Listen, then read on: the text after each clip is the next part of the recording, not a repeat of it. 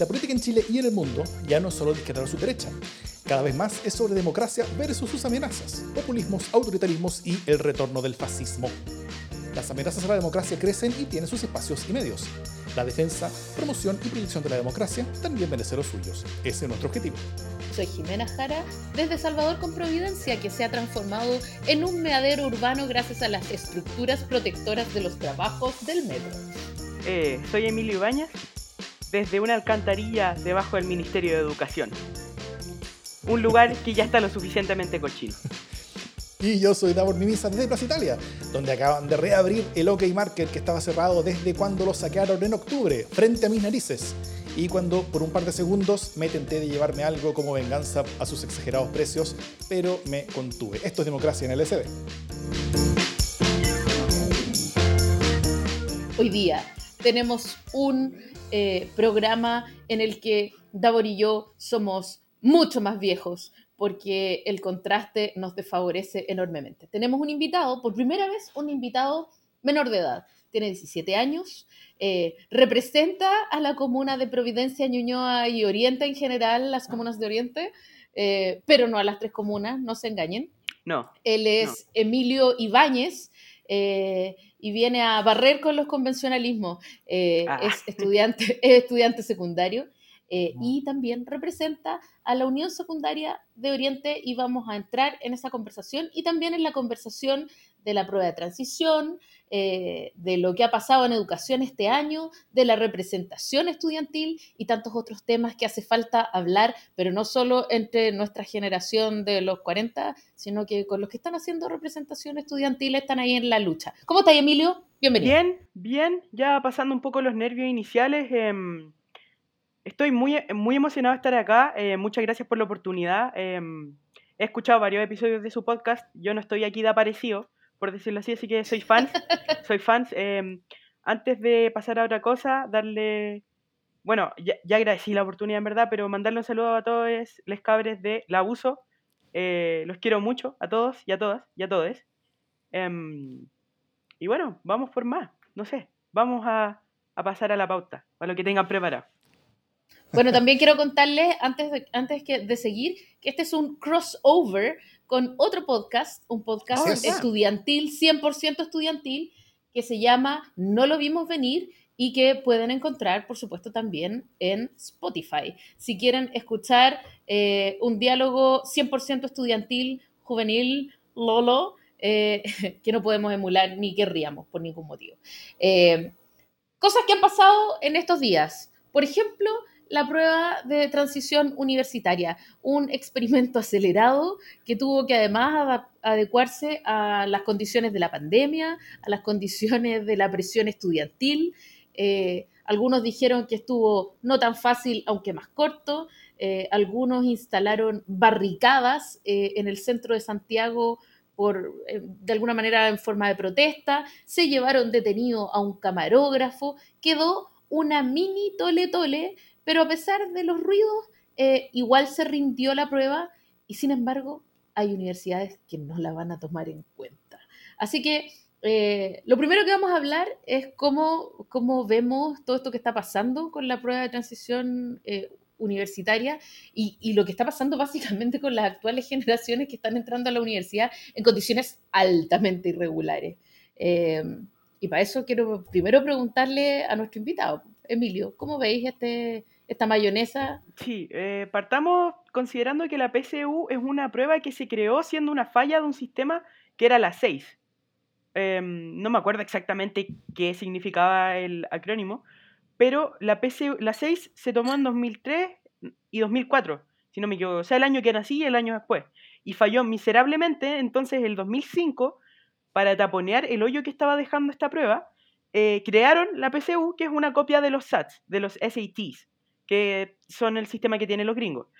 Me parece mal por, por, por hartas razones. O sea, primero ya está el tema que está bien hablado, bien conocido y bien eh, rumiado desde el 18 de octubre, que es que la prueba es muy segregadora. O sea, hay un promedio de 100 puntos menos entre un colegio público y un colegio privado. Em, es una cosa que la calidad de la educación juega en contra desde el vamos eh, para la gente que la quiere rendir. además de eso, según lo que he leído, me he informado y las opiniones que tengo, es que eh, un sistema distinto podría ser mucho mejor. Por ejemplo, eh, un bachillerato universal.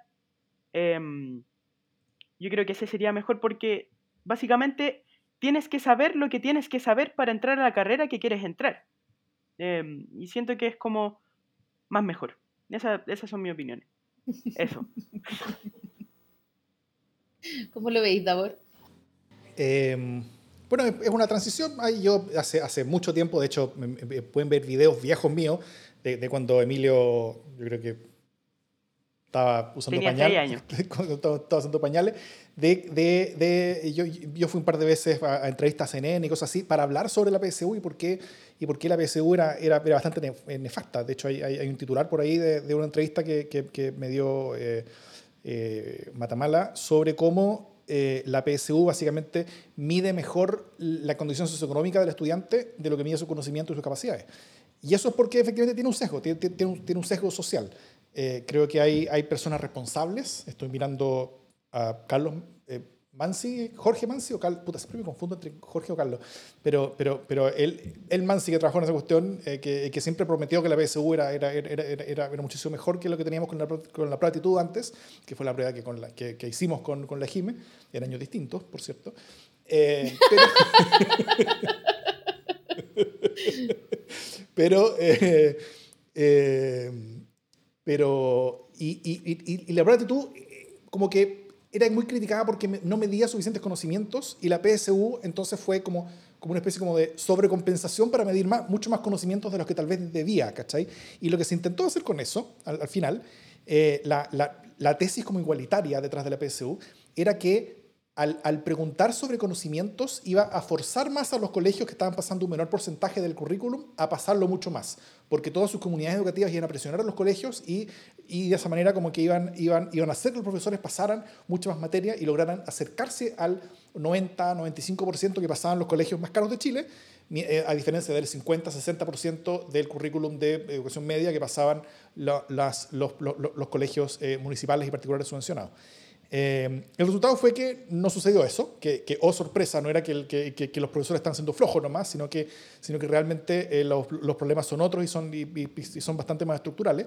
Eh, en parte el currículum chileno es exageradamente largo y, grande y, y, a diferencia de ciertas propuestas que habían hoy día, como de, como de poner un, un, ramo más, ¿cachai? Como de, como, como de memoria, de derechos humanos, lo cual son, son temáticas todas muy importantes, pero, pero en vez de, de, preocuparnos y preguntarnos qué temas más deberíamos estar poniendo en el currículum escolar, deberíamos estar preocupando de qué temas sacar, porque realmente hay muchas, muchas cosas exageradas, que estamos, hay mucha más materia de la que debiéramos tener, sobre todo en una social conocimiento donde eh, a las personas deberíamos estar preocupándoles no de pasar materias, sino que de, de, enseñarles un poquito a buscar eh, conocimiento, y, y, eso debería ser mucho más de, que, que, lo necesario. Hoy día el currículum es exageradamente grande. La PSU fue una herramienta que se hizo con, con, ciertos objetivos que nunca se cumplieron y el hecho de que hayamos estado básicamente toda la vida de Emilio con una prueba que no funcionó eh, es, es, es, es, un, es un, yo creo que testamento al, a la complejidad que tenemos en Chile para hacer reformas y para hacer cambios, algo que espero que la nueva constitución nos ayude a superar. Sí, nos cuesta mucho entender eh, que conocimiento o datos más bien y habilidades son cosas diferentes. Si bien pueden ser necesarios los datos, eh, seguimos pidiendo pruebas de datos, ¿no? Eh, de retención de datos, básicamente, mucho más que de habilidades. y entonces los cambios que se han hecho han sido menores y hoy día básicamente lo que sigue pasando, porque además digamos las cosas como son, ¿no? Hoy día los estudiantes de la edad de Emilio están siendo conejillos de India de un sistema de admisión universitaria que no termina de ajustarse. Eh, entonces, el año pasado se dio una prueba de la PSU, la última PSU, en unas condiciones muy, muy desafortunadas. Eh, ahora se está dando esta prueba de transición eh, y yo leí ayer, fíjate que quienes menos dieron la prueba son, obviamente, estudiantes de colegios públicos y de colegios técnicos, ¿no? Entonces, nuevamente, la tragedia pasa porque se exacerban eh, las diferencias, las desigualdades, mucho más en un año además en el que el acceso a tecnología y el acceso a otros recursos como de aprendizaje, por último tener un papá, una mamá, alguien que te pueda explicar los contenidos si es que no los entendiste por el Zoom o en la cápsula o no pudiste conectarte, eh, se vuelve cada vez más difícil, ¿no? Eh, eso. Eh, perdón, ¿puedo, puedo, por favor. pedir una licencia aquí? Em, ¿Puedo contestar preguntas del público? La de Bernardo Bello Salvo, que, o sea, más que una pregunta, un comentario, pero me gustó mucho. Y que dice, la generación de Emilio es conejillo de indias desde séptimo básico. Em, sí, yo estoy muy de acuerdo con eso. O sea, yo fui parte de la última y la primera generación que tuvo que, que en, en todos los años pares, desde cuarto hacia adelante, tenía un ramo que se llamaba SIMSE y que era totalmente legal que los colegios que podían tuviesen un ramo para prepararte para dar un buen SIMSE, aunque ese ramo no podía llevar nota. Entonces, esto se une mucho con un tema de que es que la PSU en algunos casos es, casi pagar para ganar, o sea, los preuniversitarios son, son la, la, muestra de eso. En países como Corea del Sur, que tienen un sistema muy parecido a la PSU, los preuniversitarios son ilegales porque quieren realmente medir eh, el nivel de la educación y el nivel de la educación de todos los estudiantes, al final. Es verdad. Entonces, no, nos da mucho para pensar eh, acerca de eso. Oye, Emilio, ¿y, qué piensas de este mini, micro, boicot eh, a la rendición de la prueba de transición a la que llamó la ACES? Es un poco difícil para mí mantenerme democrático. Los que hayan escuchado el podcast de la USO saben que yo no tengo una relación muy cariñosa con la ACE, pero eh, yo opino que es un acto simbólico de una organización que estuvo dormida todo el año, que no hicieron nada, no, no estuvieron ahí para nada. Entonces, yo siento que si bien tiene cierto valor y eh, tienes que ser valiente para ir a encadenarte al frente de el DEMRE, perdón, el Ministerio de Educación. Sí. El Ministerio de Educación, perdón. Em, también siento que ¿dónde está la planificación de hacer algo desde marzo hasta diciembre o hasta enero en este caso? ¿Cachai? ¿Dónde está la, la, la idea de realmente armar algo y no, no, no estar improvisando una semana antes? Mi opinión es que si bien, perdón por estar dándome vueltas, pero quiero dejar en claro que si bien fue un acto que es, es bien simbólico, también es simbolismo casi vacío. Entonces, ¿en qué transamos? Así, no vamos a cambiar el sistema eh, haciendo cosas una vez al año. Así, no, no hay manito. No, no. Entonces, bueno, esa es mi opinión. Una de las preguntas, eh, o sea, eh, me parece súper interesante como inicio de una conversación que tiene que ver con la representación universitaria de alguna manera con un poco como con la historia de la representación universitaria, eh, esta convivencia entre la ACES y la CONES, em, que no siempre es tan, tan grata eh, y, que eh, no, no, sé qué tan representativa es en general del corpus de estudiantes.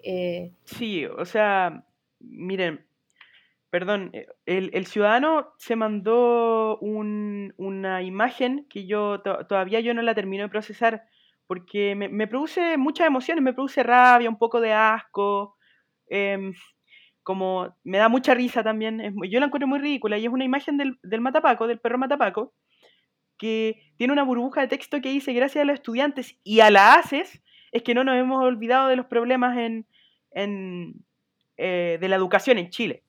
Y yo creo que, estas organizaciones grandes, sea la J, o sea la ACE, o sea la CONES, tienden a estar en una pugna por poder, siempre se penquean, siendo que tienen origen en común y que deberíamos estar peleando por lo mismo.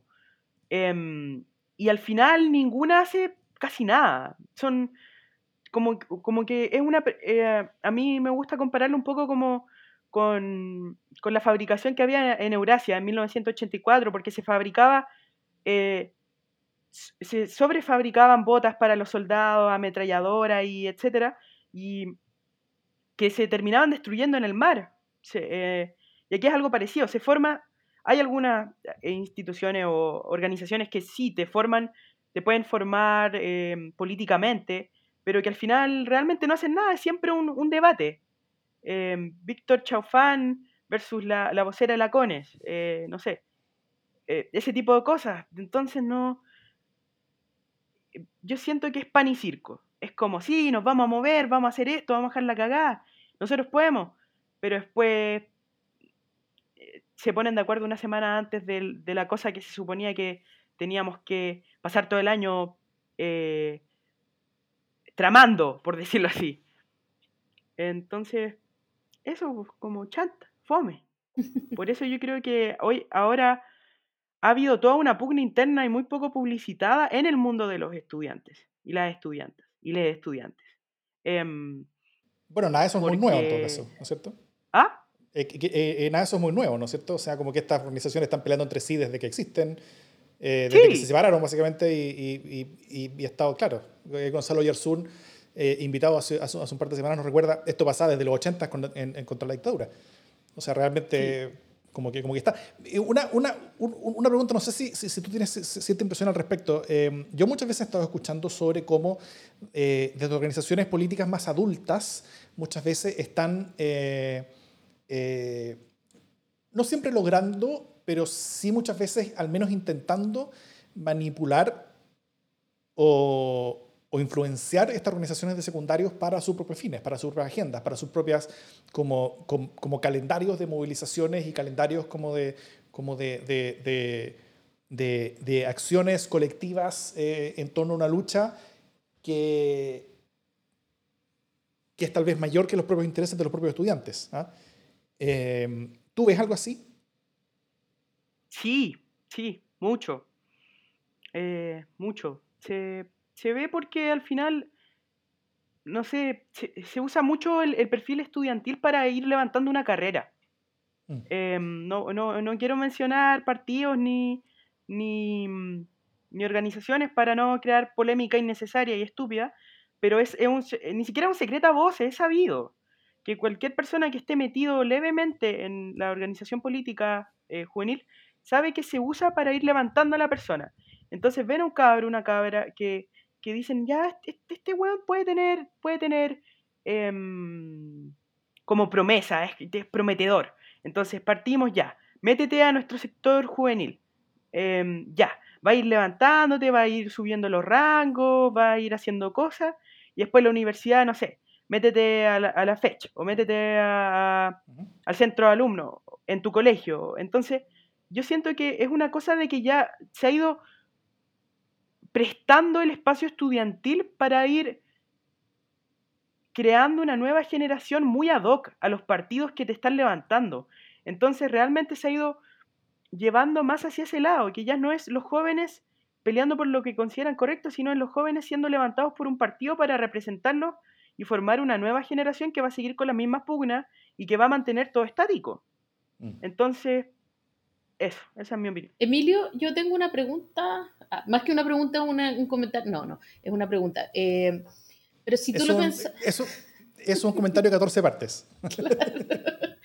Mira, eh, así como hay partidos que levantan dirigentes universitarios, eh, eso desde siempre, también hay dirigentes universitarios que se alzan como partido. Por ejemplo, el Frente Amplio, ¿no? Eh, y que terminan igual en las mismas pugnas. Entonces es difícil pensar cuál es la salida, eh, porque la salida es siempre política, porque puede ser con un partido político o puede ser levantando un nuevo referente que sin embargo termina hablando más o menos en los mismos idiomas y con las mismas lógicas que los partidos políticos, porque es un partido político. Eh, pero además hay otra cosa que a mí me preocupa y ahí te quiero preguntar tu opinión, así como tratando de mirarlo ampliamente. casi todas las organizaciones de representación estudiantil eh, son burguesas, para ponerlo en una dialéctica como clásica, ¿no? Eh, o sea, tú tenías a la ACE y a la CONES cuyos representantes están en colegios de Ñuñoa. Ok, ya, no es ABC1, pero, pero podría ser C2 con, con mucho, ¿no? Eh, ustedes son representantes de secundarios de Oriente, o sea que no es exactamente eh, las comunas del sur de Santiago. Sí. ¿Cómo, cómo hacer, Emilio, te lo pregunto en serio, para tratar de que la representación estudiantil represente a los estudiantes de Chile, que son más que en el fondo Ñuñoa, Providencia y el Oriente? Bueno, esta pregunta es, difícil porque tenemos que entender que yo he visto una especie de despolitización de la vida cotidiana. o por lo menos así me lo han nombrado mis abuelos, mis, mamá, mis mamás, mi, mi, papá y mi mamá, de que eh, mis abuelos siempre me contaron de que pre-golpe de Estado la política era parte de la vida en Chile. Y si bien se mm. hacían peleas entre hermanos o entre la familia, eh, se podía discutir más abiertamente y post dictadura, por razones obvias, se empezó a apagar eso, se empezó a, a morir. Entonces yo creo que tiene que ver con que la gente que ahora politiza mucho a sus hijos normalmente tienden a tener una historia política ellos mismos. Entonces, la gran mayoría de la gente prefiere no meterse en políticas, quizás porque fue una tradición que se cayó o quizás porque eh, simplemente no les interesa, lo cual está bien. Pero para responder la pregunta más de fondo, yo creo que hay que empezar a, politizar un poco espacio, pero no, desde las típicas, no sé, PC contra UDI o, izquierda contra derecha, sino como, como, dice, como dice el jingle del podcast, em, como crear espacios donde la gente pueda hablar, porque hablar y discutir acerca de lo que nos está pasando en nuestro entorno, sin la necesidad siquiera de la ideología, es político. Entonces es hora de demostrar que la política no es el Senado, no es eh, los ministerios, no, no, es, no, no es el presidente simplemente, sino que la política se va, o sea, la base de la política era organizar la ciudad. Entonces, es hora de, de, reivindicar lo que partió siendo y lo que se fue transformando para crear un mejor futuro. Ese es mi punto de vista.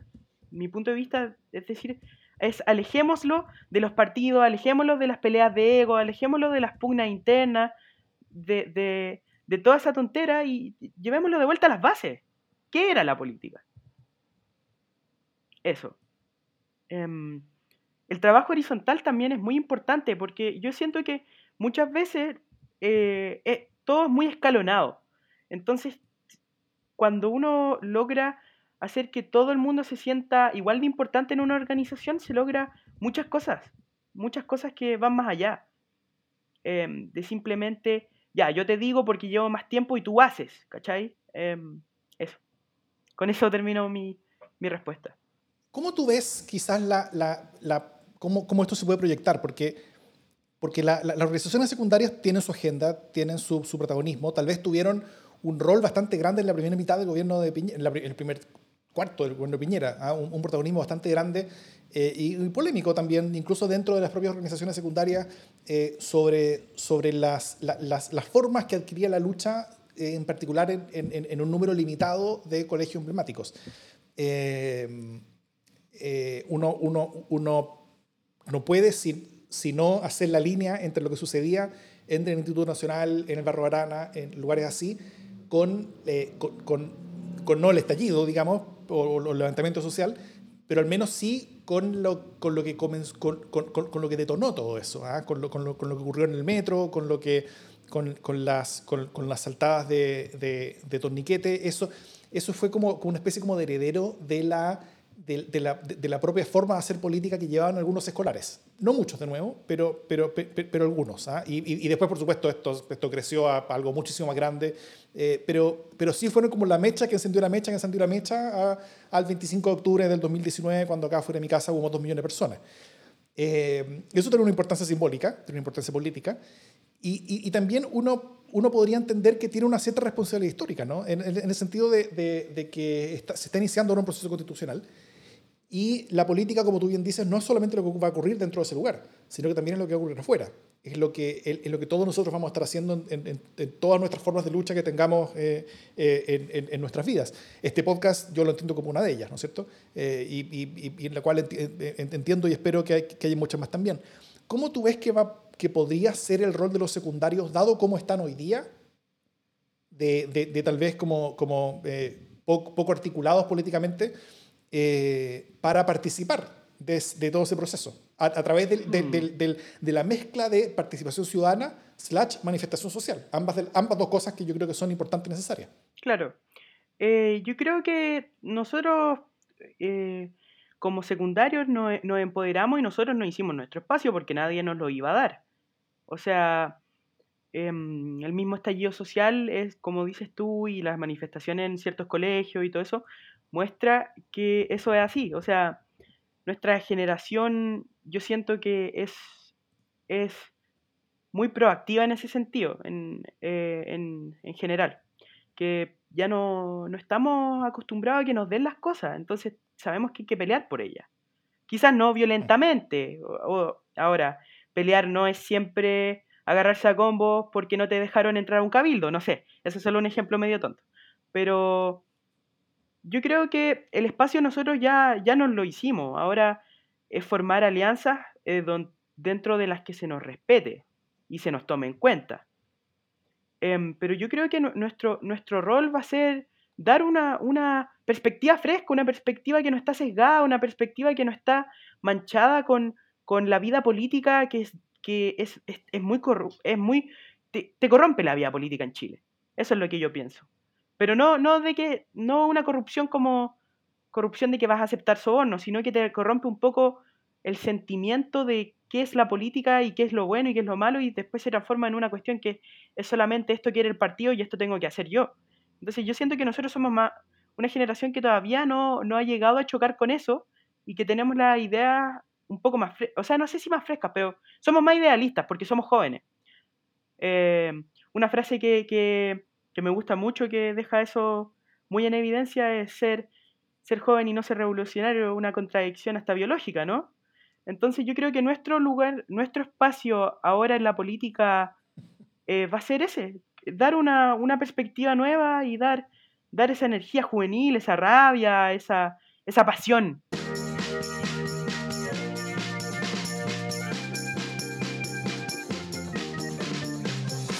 Acaba de salir la doceava encuesta sobre participación, jóvenes y consumo de medios de feedback, ciclos y UDP. Y eh, sus resultados son interesantes de cara a las elecciones de abril. Voy a, voy dar algunas cositas pequeñas. Em, primero, eh, estos son, son preguntas hechas a jóvenes, jóvenes entendido entre 18 y 29 años, o sea, eh, ni siquiera es el público de Emilio, pero Emilio está más cerca de ellos que nosotros, aún así. Em, primero, a su juicio, actualmente, ¿cuál es el principal problema que afecta a los chilenos? lejos el principal problema es la desigualdad pero entre el año pasado, entre el 2019 y el 2020, eh, subió mucho la situación económica, las deudas y la incertidumbre, ¿ah? por razones yo creo que evidentes, eh, por razones pandémicas, digamos así. Eh, es como segundo tema, y después vienen las cesantías de empleo, educación, calidad, gestión de gobierno, etcétera, cosas así. después, en una escala de 1 a 5, ¿cuán de acuerdo o en desacuerdo estás con las siguientes afirmaciones, por ejemplo? Y entre los que están muy de acuerdo, eh, con lo más probable es que yo llegue a tener una mejor situación económica que la de mis padres, de acuerdo, 4 o 5, eh, un 68%, o sea, es bastante optimista. Un, más o menos de acuerdo hay un 21% y solamente un 10% en desacuerdo. Eh, lo más la siguiente afirmación, lo más probable es que mis hijos lleguen a tener una mejor situación económica que la mía. Eso tiene un poco más acuerdo todavía, 72% de acuerdo, 18 de acuerdo medio y desacuerdo solo 7. Y actualmente dispongo de mayores comodidades que las que tenía cuando niño. Un 77% está de acuerdo con eso, eh, un 14% más o menos de acuerdo y un 9% en desacuerdo. Eso eh, es un poquito distinto que los resultados que se están dando, por ejemplo, en, países más desarrollados, donde efectivamente las actuales generaciones no solamente ven que están peores y viviendo peores que sus padres, sino que muchas veces ven que sus hijos van a vivir peor aún. Entonces, donde, donde, hay un pesimismo. Eh, pero aún así, quienes están más de acuerdo con, eh, estas, afirmaciones han ido bajando lentamente. Si estos resultados son buenos, los años pasados han sido un poco peores, según la, algunos resultados que, que mostraban después. Cosas más políticas, conversar con los amigos y familiares acerca de la situación y los actores políticos de nuestro país es algo que se hace eh, cada vez más, en particular desde el 2019, de nuevo por razones yo creo que comprensibles. Eh, el, el, el, 2009 era poco, 2010 era poco, 2011 sube mucho, comprensiblemente también, fue el, fue el año de las manifestaciones, después baja 2012, 2013, hasta los años más bajos, 14, 15, 16, 17, 17, 18, y 19 muy alto y 20 muy alto, al nivel más o menos del 2011. Eh, tanto de que conversan sobre política como ven noticias políticas eh, y que les interesa. Y de nuevo, eh, se ha participado en, en alguna de las siguientes actividades, en expresar opinión a través de redes sociales, eso es alto también, 67, 64% en los últimos años, Y manifestaciones en la vía pública, también un 61% participó en manifestaciones en la vía pública el año 2019 y el 2020 un 54% dice que participó en manifestaciones en la vía pública, siento que los años anteriores, 2009 o 2018, donde se preguntó esto, solamente un 15 o 24% decían que participaban. O sea, ha, participado, ha aumentado mucho más la, movilización. Eh, acá en, resultados más, más curiosos tal vez, si es que votaste en el plebiscito que se realizó el 25 de octubre, acá cerca de entre 70 y 90% dice que sí votó, lo cual mentirosillos. es, es, típica mentirijilla que, la gente dice en encuesta. Eh, claramente los jóvenes no votaron, o sea, los chilenos no votaron en un 70-80% y los jóvenes votaron aún menos. Eh, pero, pero bueno, eh, hay un optimismo tal vez. Y, y la última es, o sea, la última de ese mismo tipo es si es que van a votar en las próximas elecciones de, para elegir los convencionales también. Cerca del 70-80% dicen que van a votar, lo cual también mentirijilla, eso no va a suceder, pero eh, pero, pero, si es que hay un buen resultado y ojalá más, gente aún de que votó por el plebiscito sería fantástico. En los últimos temas, eh, por ejemplo, para decidir el voto sobre los integrantes de la Convención Constituyente, cuán importante es que los candidatos tengan las siguientes características. La más, más importante, 81%, dice que sea una persona experta en temas constitucionales. Después, que represente las ideas y valores de las minorías sexuales. Minorías sexuales. Después, 77%, que sea verdaderamente independiente de los partidos políticos. Después, que tenga experiencia previa en cargos de representación que viva en la región, que tenga título profesional, ya se ido bajando ya las siguientes son menos 50%. Que sea una persona joven, dice 47%. ¿ah? Entonces, bueno, que sea una persona joven, que tenga experiencia, que sea experto constitucional, eh, eh, y, todas esas cosas juntas probablemente son cuatro personas las que, las, que, la, las que la consideran en Chile, eh, y si toda la convención fuera de, personas así exactamente iguales, probablemente el resultado de la constitución sería un horror y un espanto. Pero, pero, pero, pero, bueno, eso, eso muestra más o menos cuáles son los, los intereses. Em, y también los temas importantes que debiera abordar la Convención Constitucional, según los jóvenes. Eh, el más importante, con un 13%, no, eh, con el total, con un 13%, reforma el sistema de pensiones, modificar las AFP. Después mejorar la educación, gratuidad y acceso. Después mejorar el sistema de salud pública, Después, garantizar derechos básicos, educación, salud, con un 10%. Probablemente ese es el primer tema que sí corresponde total y, concretamente a un tema constitucional, ¿no es cierto? el, garantizar derechos. Eh, los anteriores, que son políticas públicas, es, un poco más indirecto cómo la Constitución puede, puede aportar. Después, reducción de brechas de desigualdad, eh, reforma del sistema de salud, acceso, calidad, atención, eh, y cambiar el sistema político, reducción parlamentaria, destituir al presidente. esos temas sí son constitucionales, claramente. Pero solamente un 3% cree que son importantes del total. y así. Protección de recursos naturales y agua, también es tema constitucional, un 2%. Bueno, y en una escala de 1 al 10, donde 1 significa nada de confianza y 10 mucha confianza, eh, ¿cuánta confianza tienen que los temas que, eh, que, que, la Convención Constitucional va a abordar los siguientes temas, los temas más urgentes del país? Una baja confianza tienen pocos y la gran mayoría, más del 50%, tiene una alta confianza de que la Constitución va a abordar los temas más urgentes del país. Eh, lo cual, bueno, es un, es un optimismo. Ojalá es un optimismo optimista, digamos, eh, eh, y, también curioso en el sentido de que las principales urgencias que ven los mismos jóvenes son tal vez cosas que probablemente difícilmente va a abordar la Convención Constitucional, ya que no es de los temas centrales de, de que se trata ese cocido.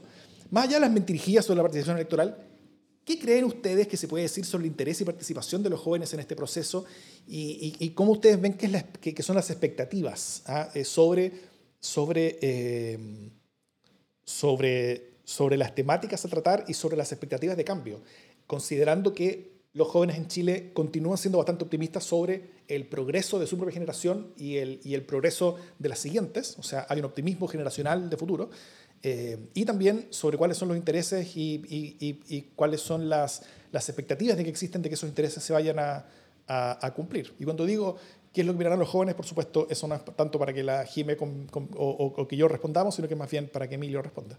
La que me mira con cara fea ahora. Eh, ¿Puedes repetir la pregunta? me, me, perdí un poco, eh, fue demasiada información. Hablaste mucho, hablaste mucho, Davor. Mucho texto, mucho, ¿sabe qué la voy a escribir? Deme, un ya. la próxima vez dilo en tweet. Claro, 140 caracteres, por favor. ¿Cuánto? Eso es la expectativa, básicamente. De, eh, jóvenes y expectativa, constitución. Expláyate. ¿Qué esperáis? Ah, eh, yo creo que la expectativa es que sea una constitución que tenga que abandone el, estadio, el, el estado subsidiario y pase a ser un estado de bienestar. Em, que tenga mucho más conciencia con los problemas sociales y que, eh, den un poco un giro de, bueno, de lo subsidiario a lo, a lo, no, no, creo que lo sinteticé bastante, de una forma bastante bien, como que no, no hay mucho más, también más representatividad quizás puede ser, más, más derechos, yo creo que más derechos eh, civiles, por decirlo así, em, más reconocimiento de, de varias cosas, por ejemplo, eh, puede ser de, de otras, de mm, otros géneros, de, de, lo que tenga que ver con eh, los movimientos LGBT y tener más representatividad y más, más em, básicamente eso. Eh, tú, una, una, muy breve pregunta. ¿Tú, Emilio, tienes una expectativa de sentir que el texto que salga sea uno que sea tuyo? Mm. O sea, que, que, tú lo sientas tuyo eh, y, y, y, en una perspectiva histórica, como que tú veas que esa va a ser la constitución de los tuyos. Ah. tú vas a votar por ella. En el, en el, en el, en el, en el plebiscito de salida, si, si llegamos a eso, eh, sí, tú vas yo a tener derecho a voto. Yo voy hay, a poder hay, hay voto obligatorio, sí. de hecho, así que vas a votar. Sí, o sea, voy a votar. ¿Va a ser a formalmente tuya? Sí. ¿Va, ¿Será también simbólicamente tuya? Mm, simbólicamente mía, bueno, depende de quién salga de constituyente. Yo creo que ahí está el meollo del asunto, porque si tenemos a José Antonio Casta, Diego Chalpera, puta, no sé, eh, perdón, eh, a, si tenemos mucha gente que ya está en, en, la política y ya y además es de derecha y además conservadora, no, yo creo que no. Si se logra un, un balance, quizás sí, pero todo depende de quienes vayan a redactarlo al final y de si pescan algo de lo que nosotros pedimos como estudiantes. Um,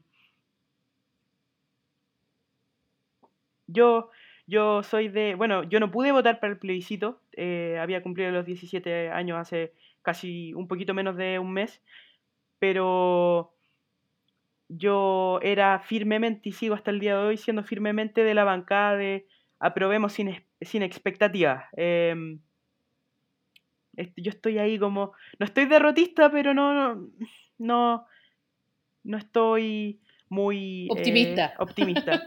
pero también yo creo que es importante si de verdad, o sea, si, si queremos ver un cambio por las vías más como, eh, ¿cómo se dice esto?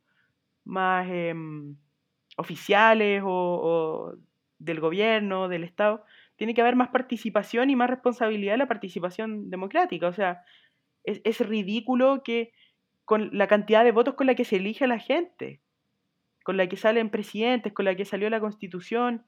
Yo estoy muy feliz de que haya ganado la PRO, no estoy diciendo, ah, yo debería haber ganado el rechazo, obviamente no. Pero igual me preocupa que la democracia en Chile igual es chica. Es chica porque la gente no quiere ir a votar. Yo, aunque no soy joven y aunque nadie me ha preguntado, porque Davor dijo explícitamente que no le importaba cuáles eran mis expectativas en esta, en esta conversa, igual quiero opinar sobre los jóvenes, por último. la, la, la, la, la, la, la. No te escucho, no te escucho. Ya. Eh, sí, como que mi, más bien mi preocupación es la correspondencia entre eh, la cantidad de expectativas. O sea, ¿Dicen la verdad estos hueones cuando, cuando uno les pregunta? Si dicen que fueron a votar en un 70 o un 90% y luego dicen que van a ir a votar entre un 70 y 90%, es como el gallo que te caga y dice, no lo hice, después se lo probáis y dice, pero no lo voy a hacer nunca más. Es una paradoja, ¿cachai? Es difícil creer ahí. Entonces, eh, mi, mi, preocupación es eh, cuán integrados están en los procedimientos democráticos, ¿no? Eh, cuando, dicen querer sentirse representados, ¿de qué estamos hablando? Estamos hablando de un ideario, o sea, quieren sentirse representados, como dice Lemi, eh, en, que, en que estén presentes los derechos de las minorías sexuales, en que haya eh, un Estado menos centralista, lo que sea. O sea, ¿estamos hablando de un ideario más amplio o estamos hablando de representación, como por ejemplo cabildeo, que cada representante tenga eh, un sistema de participación que le permita retroalimentación mucho más fina con su territorio? Son preguntas súper ñoñas que me hago, pero que en el fondo tienen que ver con el cuánto esperan ser incorporados en la discusión misma. No solo ser representados en los ideales, ¿no? Yo pertenezco a una generación en la que, en la que si mi líder me caía mal, pésimo, eh, por ejemplo en el caso de Patricio Elwin, eh, pero representaba unas ideas que me representaban, ok. Con que más o menos representara mi idea, yo tenía suficiente. Esa es mi generación. Eh, tengo la sospecha, la certeza, y para bien, de que hoy día eso no es suficiente ni con mucho eh, para las nuevas generaciones. Entonces, ¿dónde está la expectativa? ¿no? Cuando decimos que queremos ver estas, estos debates en la, en la constituyente, en la convención constitucional, eh, ¿ya? Pero ¿cuánto queremos protagonizarlo? ¿Cuánto queremos ser nosotros escuchados para que nuestro representante lleve esa voz y no otra a esa convención? Y aquí solo me importa lo que diga Emilio, ya no me importa lo que digáis tú o Davor. Davor, sí.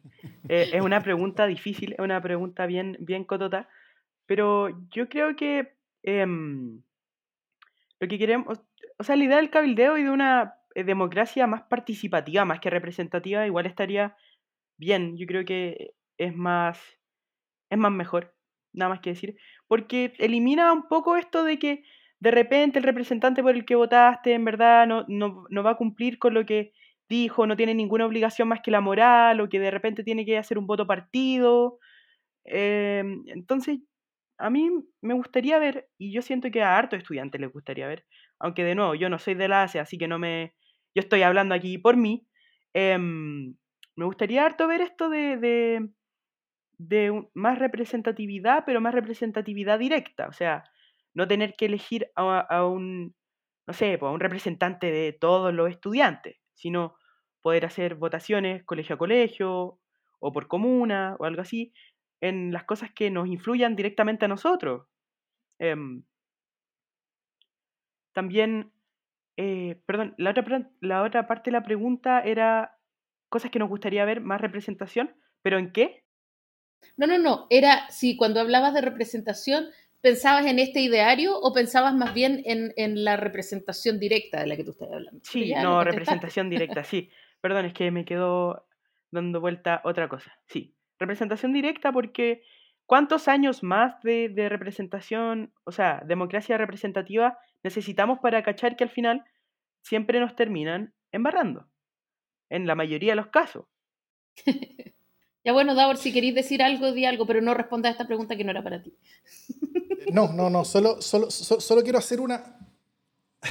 solo, solo quiero hacer una, una, em, una acotación. ¿ah? Em, en la historia de Chile jamás hemos tenido algo así como eh, inscripción automática y votación obligatoria. Nunca había algo parecido en la historia.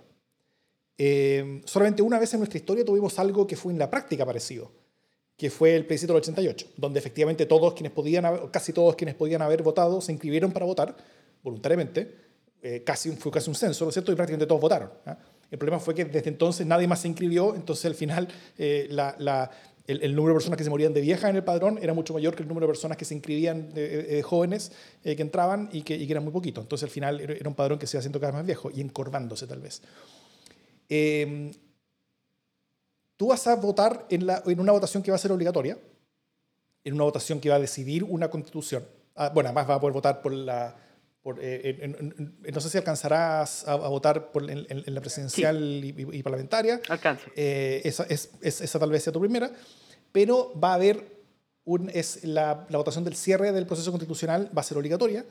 Eh, y como tal, vas, tu generación va a tener un peso extremo, en el sentido de de, que si votan todos, van a tener un peso mucho mayor de lo que, de, lo que han tenido en otras votaciones donde solamente votan algunos. ¿ah? Eh, los más jóvenes son los que menos votan, pero eh, si es que votan todos, van a tener un peso mucho mayor, o sea, van a tener el peso relativo a, la población que son. Y más allá que eso, eh, también sucede que eh, el mayor indicador que puede predecir la votación o la participación electoral futura de una persona es su participación electoral pasada. Esto es algo que me, enseñó mi, mi, amigo cientista político Daniel Briga cuando conversamos desde hace mucho tiempo sobre el voto voluntario, eh, donde él, él, él, siempre decía la importancia de que al menos una votación, quizás la primera de los jóvenes cuando cumplían 18 años, fuera obligatoria para que se generara la, la, eh, al menos la la, familiarización con el proceso y que después las personas puedan decidir si votar o no, pero que iba a ser mucho más posible que las personas siguieran votando si es que ya habían votado.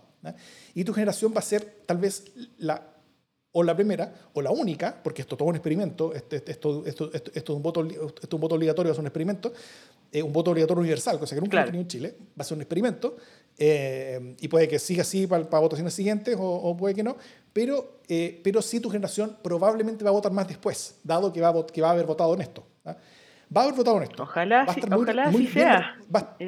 Claro, va a estar muy bien representada en la votación porque como van a votar muchos, entonces va a ser una votación tal vez donde los jóvenes van a ser más protagonistas que en otras.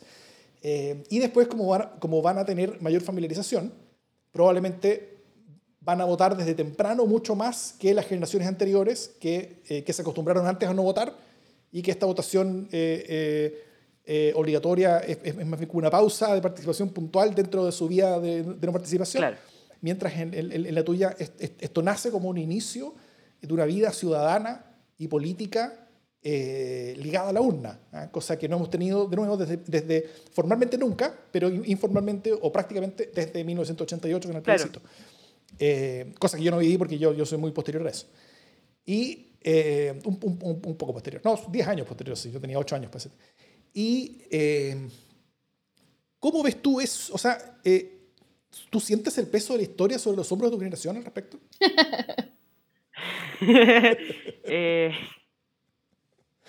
no, vi que no, Emi. a ver, Depende. Ah, no, yo para dar una respuesta, para mojarme el poto y dejar de decir depende, sí, yo, yo siento que sí, en especial en la gente que es más consciente políticamente y que está más interesada en el mundo de la política y, de la historia de nuestro país, porque yo siento que al final Chile ha sido el, el, país de los experimentos políticos, o sea, primer país en el que se probaron reformas neoliberales, primer país que eligió un presidente eh, a un presidente socialista de una manera democrática, primer país que, no sé, no se me ocurre un tercer ejemplo, pero el punto es que em, ojalá que haya más votación. ¿Siento el peso? Sí, sí lo siento, porque es importante. Ojalá se escriba una buena constitución, una buena carta magna, ah, para no tener que, que, que mandarla que se escriba de nuevo, porque yo siento que aquí no es solo, no es, no solo los jóvenes nos jugamos nuestro lugar en la democracia chilena, sino que el, sistema se juega su, la poca validación que tiene por nuestra parte. O sea que si, es, mm. si, si, escriben una, constitución mala, una constitución eh, que no está a la par de, las manifestaciones que eh, sembraron la idea de o sea, no, no sembraron la idea de cambiarla, pero que, dieron fuego a la mecha que de, cambiarla definitivamente, eh, todo se nos va a las pailas, ¿cachai? O sea, la gente va, va a dejar de, de, va a perder el la poca confianza que hay en el sistema de hoy en día, según lo que yo pienso. Oye, eh, eh, Emilio Ibáñez Infante, em, ¿qué, ¿cómo ves tú, y Jime también, cómo ven ustedes las polémicas de unidad, las polémicas sobre la unidad, eh, en torno a la, a, la, a la, inscripción de las listas que se viene ahora en, la, próxima semana, el lunes? Eh, esto lo estamos grabando el día martes 5 de enero, a las, a las, y hasta ahora ya son casi las 11 y media de la noche. Sí. Eh, pasado las 11 y media.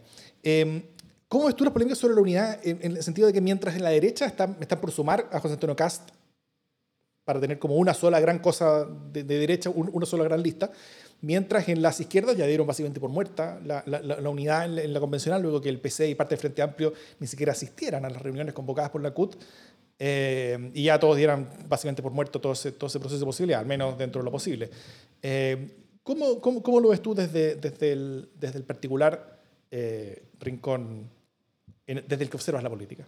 Lo veo, lo veo mal porque la derecha tiene un poder impresionante de decir, ¿saben qué? Son estos, son, estos hueones somos nosotros. Así que a pesar de que podamos tener diferencias ideológicas, no, nosotros vamos a estar todos unidos, vamos a sacar una lista porque no sé, extrañamente para los fachos también la unidad es el poder. Em, y por otra parte, yo siento que desde los 80, eh, yo he leído harto y me han contado que desde los 80 la izquierda chilena ha sido así, o sea, peleándose por, por tonteras, y son, son por, por, peleas de ego, por cosas así. Y a mí lo que me da miedo es que se divida el voto. Yo siento que eso es lo peligroso detrás de esto y que terminemos teniendo más gente de derecha porque hay más listas de izquierda y el voto se esparce. Y no, no sería la idea, o sea, terminaríamos con una constitución peor que la que tenemos ahora. O por ahí. O por ahí. O por ahí. O por ahí. Mira, yo, em, la verdad es que hoy día me siento particularmente más pesimista que la semana pasada, que ya me sentía bastante pesimista. Eh, y tiene que ver con la irrupción de, de felices y forrados, ¿no? Eh, y que, Quiero contarte por qué hay razones para ser optimista sobre eso. Después ya me das la buena nueva, pero déjame contarte mi desconsuelo, porque en el fondo, mientras nosotros, y cuando digo nosotros, estoy hablando de la, yo soy de izquierda, pero estoy hablando de la centro izquierda en general, eh, nos dividimos y nos peleamos eh, y que la DC no va con los comunistas, los comunistas no van con la DC, si no somos esto, ya, listo. Ni siquiera parece vamos a ir en dos listas. Mientras todo eso va ocurriendo, eh, resulta que Felices y Forrados se adjudica una cantidad inédita de candidatos en todos lados, ¿no? y tenemos una empresa, o sea, justo lo que queríamos evitar, que era que las empresas entraran como empresas en la política, pues bien, hoy día tenemos los intereses corporativos en la política. Eh, y, a mí eso me parece súper nocivo, ¿cachai? Eh, más, allá de la, más allá de la unidad y si ellos le van a quitar o no le van a quitar eh, votos a, la derecha, yo la verdad no sé muy bien a quién le van a quitar votos, quizás como al, mismo target de, de Parisi o, los más momios de Meo, no lo sé. Me cuesta un poco ver cuál es, cuál es esa tajada, pero pero igual me parece súper matado, ¿qué queréis que te diga? O sea, me parece finalmente que esta discusión de los independientes terminó con un forado en el que entraron los más avivados. Por un lado, trataron de, entrar los independientes que no eran independientes, eh, cuya niña símbolo, por supuesto, es Alvear. No, nunca voy a dejar de mencionarla. Eh, y luego entran... Pero, ¿por qué Alvear y no Mariana Elwin? ¿Ah? ¿Por qué Alvear y no, Mariana ¿por qué y Mariana, Elwin? Elwin? que Alvear no va. Alvear, Alvear no va, Mariana Elwin sí va. Eso, ¿cachai? Como que me desconsuela, me da, me da pena. Y rabia, obvio. Em, sí, yo, yo concuerdo con eso, creo que es, una señal media terrible. Hasta, hasta, ayer en la mañana, si no me equivoco, creo que habían solamente dos independientes sin con las firmas suficientes para, para participar.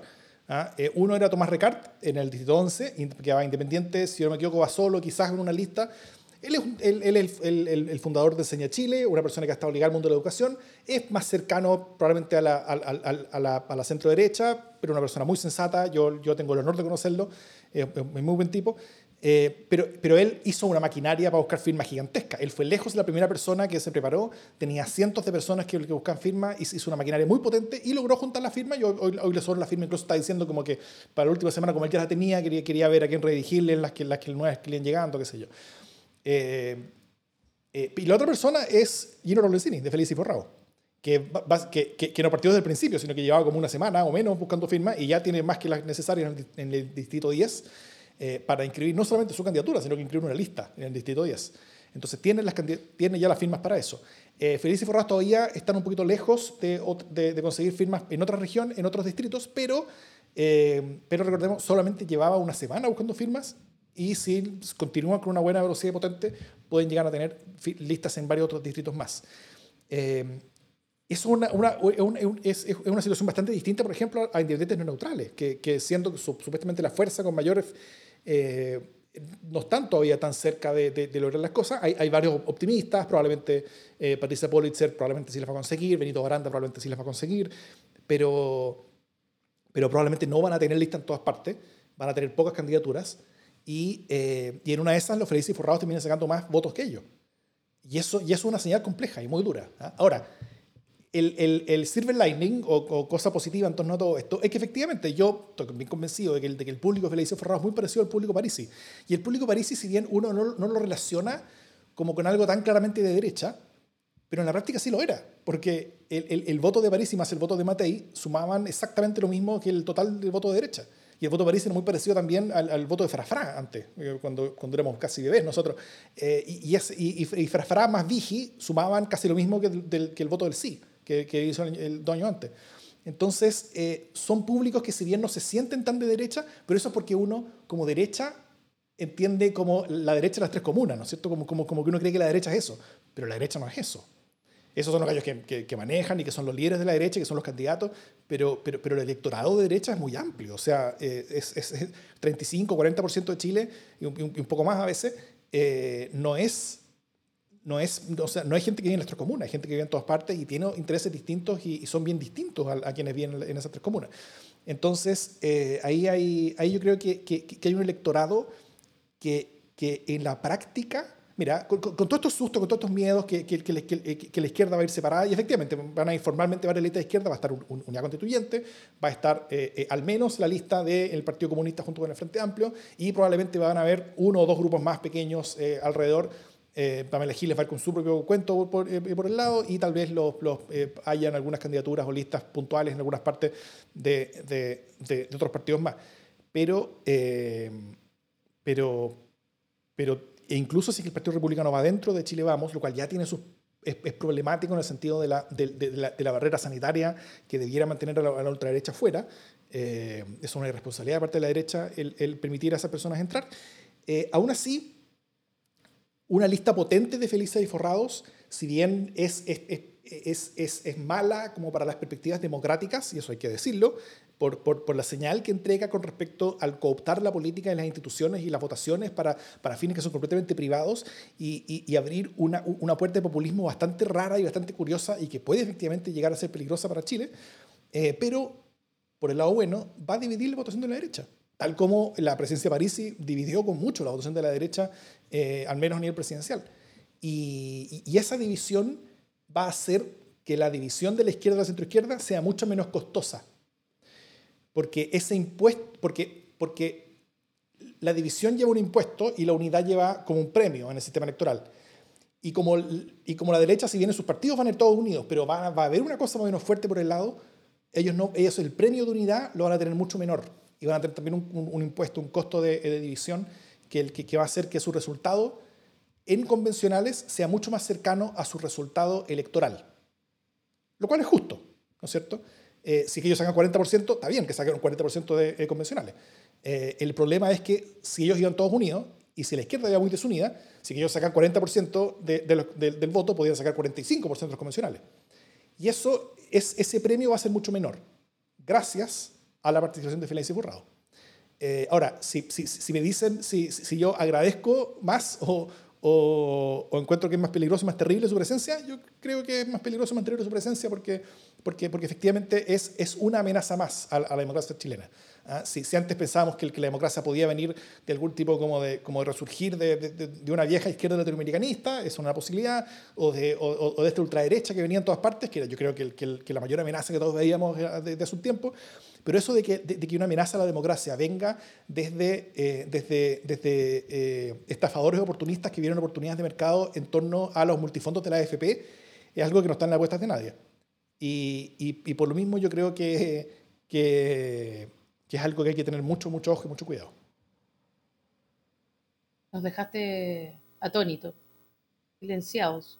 Eh, Sí, mira, lo único que me, que me pasa con este raciocinio, que, en el que a grandes rasgos estoy de acuerdo, es que eh, al mismo tiempo que no logran pelotear firmas o juntar firmas, tampoco sé cuánto le van a pelotear eh, firmas a la derecha, ¿cachai? Como que es difícil pensar que Maya, Gino Lorenzini y, otro par eh, puedan, puedan generar una gran votación, pero como antecedente en la, en la lucha democrática, así como de los intereses, es como que entraron los intereses corporativos, empresariales además, eh, además bajo cuerda, ¿cachai? Porque no es como que entra Sokimit, ¿cachai? Eh, sino que entra una argucia que busca disfrazar de movimiento social eh, una wea que es un interés corporativo aquí en la quiebra de la Y eso me parece como...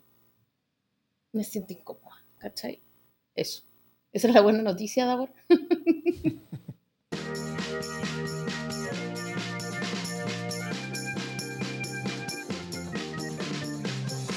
Las buenas noticias. ¿Qué buena noticia nos traen Emilio y Jimena? Yo tengo una muy buena que está sucediendo ahora mismo mientras grabamos, pero vamos con ustedes. Emi, por favor. Ya. Eh, bueno, me mataste toda la onda, pues, No, no, no me podías decir esa cuestión y después decirme, dame una buena noticia ahora, pues. como, es, como, es como que te maten al perro y te den un abrazo. No, no se puede. Pero, pero eh, retomando un poco el entusiasmo, porque así no para qué vivir. Ah, eh, em, yo creo que la buena noticia que traigo es que los estudiantes, les estudiantes, nos estamos organizando, estamos siendo más activos y estamos formando una nueva generación que está más metida en la política y que em, puede dialogar de una manera más abierta, quizá. Y, una nueva generación que es idealista, pero que no está ligada a las viejas trampas que tiene la política chilena o las viejas peleas de la política chilena. Que es como una generación política, pero que no le compra todas sus triquiñuelas a los partidos. Entonces, eso, eso es bonito. es bueno. Muy bien.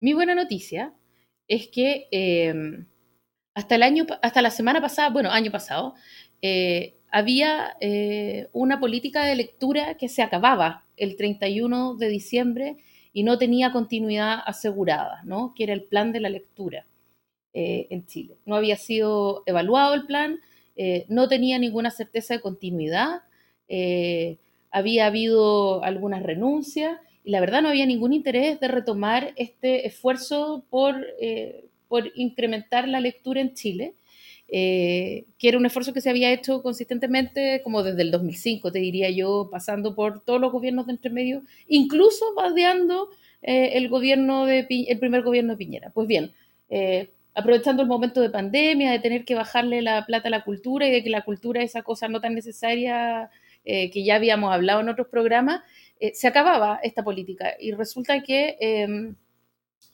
también creo yo un poco mediada por algunas columnas eh, críticas de gente del mundo de, la del mundo de la lectura, de las bibliotecas, no quiero decir Gonzalo Yerzún, pero por ejemplo, Gonzalo Yerzún que sacó una excelente columna en la, en la segunda, el mismo 31 de diciembre, eh, hoy día ya se, se aseguró la continuidad del plan que milagrosamente además va a empezar a ser evaluado en este momento porque como tú sabes, se espera que el plan se termine para evaluarlo, no durante su, último, su última fase se evalúa, lo cual habla de la improvisación, pero no importa, ya, se, se improvisa como siempre, pero se continúa una política pública de, eh, del libro y la lectura, un plan eh, que estaba muriendo. Así que en vez de un requiem, es una, de alguna manera está como intubada la lectura. Eh, Se improvisa como siempre, pero continúa como nunca. Pero continúa como nunca, raramente. Entonces eso a la larga es una buena noticia. Eh, eh, alguien lloró y la lectura podrá seguir viviendo. Así que me parece una gran cosa. Tengo que ahí darle los créditos a mi amigo Gonzalo Yersun, pero es una cuestión que agradecemos todos los lectores, lectoras y futuros lectores. Fantástico. Mi noticia es un poco más internacional. Algunas personas aquí en el chat de quienes nos acompañan todos los martes a las 10 y media de la, de la noche cuando grabamos esto en vivo, eh, adelantaron. Yo estoy viendo y he estado viendo todo este programa, eh, entre que Internet se me ha caído y, varias otras como accidentes geográficos de, la situación, estoy viendo las agujas del, New York Times con respecto a la, el conteo de la elección de la segunda vuelta de las elecciones senatoriales en el estado de Georgia en Estados Unidos, donde por vez única eh, se eligen los dos senadores simultáneamente del estado de Georgia eh, y que si es que, solamente si es que esas dos elecciones las ganaban los demócratas, eh, los demócratas lograban empatar el Senado y el desempate lo hace el vicepresidente, que sería Kamala Harris. así que los, demócratas tendrían el control del Senado solo y únicamente si gana, ganaban esas dos elecciones hoy día. Y los resultados hasta ahora, y con el miedo a, hacer, eh, a, mufar toda la cuestión, lo cual no sería la primera vez que ocurre, pero ya con casi 80% de los votos reportando, eh, al parecer estarían ganando las dos elecciones los demócratas, eh, con lo que suceden varias cosas. Y voy a decir porque es una, buena noticia. Primero, si, si, hubieran perdido, si cualquiera de estos dos hubiera, perdido, si hubieran perdido los dos o si uno de los, de, los, de los, dos hubiera, hubieran perdido. Eh, hay, hay, algunos están diciendo que, que, los republicanos van ganando. No, es que ustedes están viendo el conteo. Si el conteo, entonces los republicanos están ganando. Lo que hace el New York Times es ver cuáles son los votos que ya se contaron y cuáles son los votos que faltan por contar. ¿ah?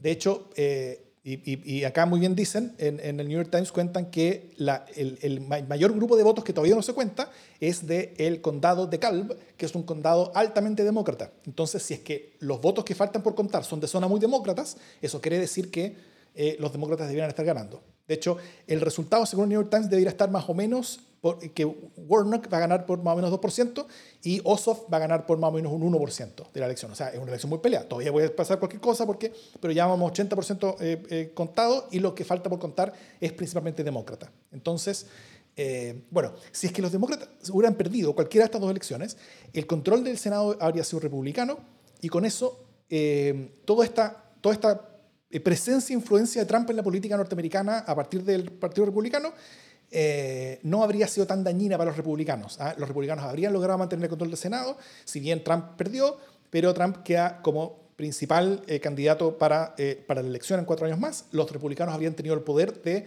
evitar cualquier tipo de legislación demócrata en el Senado y, habrían, y, con eso habrían hecho que el gobierno de Biden fuera un fracaso, con lo que también habría sido más probable la victoria del candidato republicano que habría sido Trump en la próxima elección, lo cual habría sido muy, muy complejo para, para todo, ¿no es cierto? Para, la política internacional. Con la victoria demócrata, de estos dos demócratas que están adelante, eh, lo que sucede es que los, los, demócratas pasan a tener el control del Senado, con eso tienen el control del Senado y todo el Congreso, básicamente, con eso Biden va a poder pasar su agenda, con eso van a poder tener reformas democráticas que van a poder cerrar algunos de estos forados que, que, que, que esta eh, aventura autoritaria de Trump mostró que existían. Eh, van a poder arreglar algunas cosas, van a poder hacer que la política sea un poco más democrática en Estados Unidos, van a poder eh, eh, hacer ayudas importantes en, torno a la pandemia y va a tener muchas mayores posibilidades de, lograr una reelección después por poder demostrar resultados, ¿no es cierto? y si es que es suficientemente inteligente y lo logra hacer, va, a poder, va a poder cambiar la política para mejor. Entonces, Estados Unidos quizás tenga futuro eso, es lo que digo, porque, porque si, es que, si es que perdía cualquiera de estas dos elecciones hoy día, Biden probablemente iba a ser algo más parecido a un Romulus Augustulus, ¿ah? como, como, el último emperador de, de, de, algo que se viene cayendo, eh, pero como van adelante, parece que la cosa va a ser buena. Eso es mi buena noticia. De nuevo, estas cosas pueden cambiar a última hora, pero, eh, pero ya hay, hay, bastante optimismo de parte de los demócratas eh, con respecto a que los resultados serían positivos. Ah, y sobre todo, y lo más importante, es que, eh, dado que los republicanos van a haber perdido el control del Senado, eso es un costo que, se, le van a hacer pagar a Trump. Y eso implica que va a haber una guerra civil interna en el Partido Republicano entre los que van a estar dispuestos a hacer la guerra a Trump y los que van a estar defendiendo a Trump. Y, y, eso también va a hacer que las próximas elecciones van a ser muy complicadas para el Partido Republicano lograr algo y eso va a abrir mucho más espacio para, eh, para, que, para que esta aventura autoritaria y antidemocrática eh, esté más cerca de fracasar que de poder volver a resurgir en el futuro cercano. Así que Estoy optimista. Bueno, dice. Muy bien. Muy bien. Muy bien. ¿Algún comentario final? Em, sí, sí. Eh, vayan a escuchar nuestro podcast. Ah, no. Eh, bueno, primero que nada. Eh, pero por supuesto, el podcast. Sí, pero tranquilo, tranquilo, tranquilo. Primero que todo, en verdad, eh, agradecer mucho el espacio. Muchas gracias por haberme invitado. lo pasé muy bien, estuvo entretenido. Em, también decir eh, muchas gracias a todos mis amigos que me vinieron a ver, a mi familia. Y mm, eh, vamos, arriba los que luchan. Y vamos por más, vamos por más. Eso. Vamos por todo. Vamos por todo. Eh, bueno, yo vine en, en semi-representación de la uso. quiero aclarar que aquí todo lo que dije es lo que yo pienso, no es necesariamente lo que piensa la uso como colectivo. Eh, nos pueden seguir en arroba Oriente en Instagram. Y por favor, si les interesa algo como esto, pero un poco más eh, generación Z, así un poco más, más, más, más adolescente, tenemos un podcast, eh, se llama No lo vimos venir, está en Spotify. Eso, muchas gracias por el espacio. Muy bien, yo solo quiero decir Quiero decir que hay una señora un poco descontrolada en los comentarios. Eh, no ha parado de decir cosas. Es como, la mamá de Malcolm, eh, pero la, queremos igual. Eh, supongo yo que es la mamá de Emilio Ibáñez Infante, porque no para de, gritar y está un poco, un poco superada por la emoción, pero es comprensible. También me pasará algún día a mí.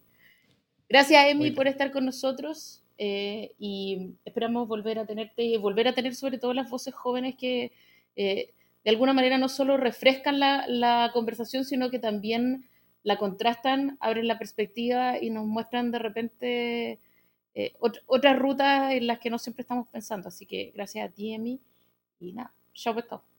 Muchas gracias y esto es Democracia en LSD.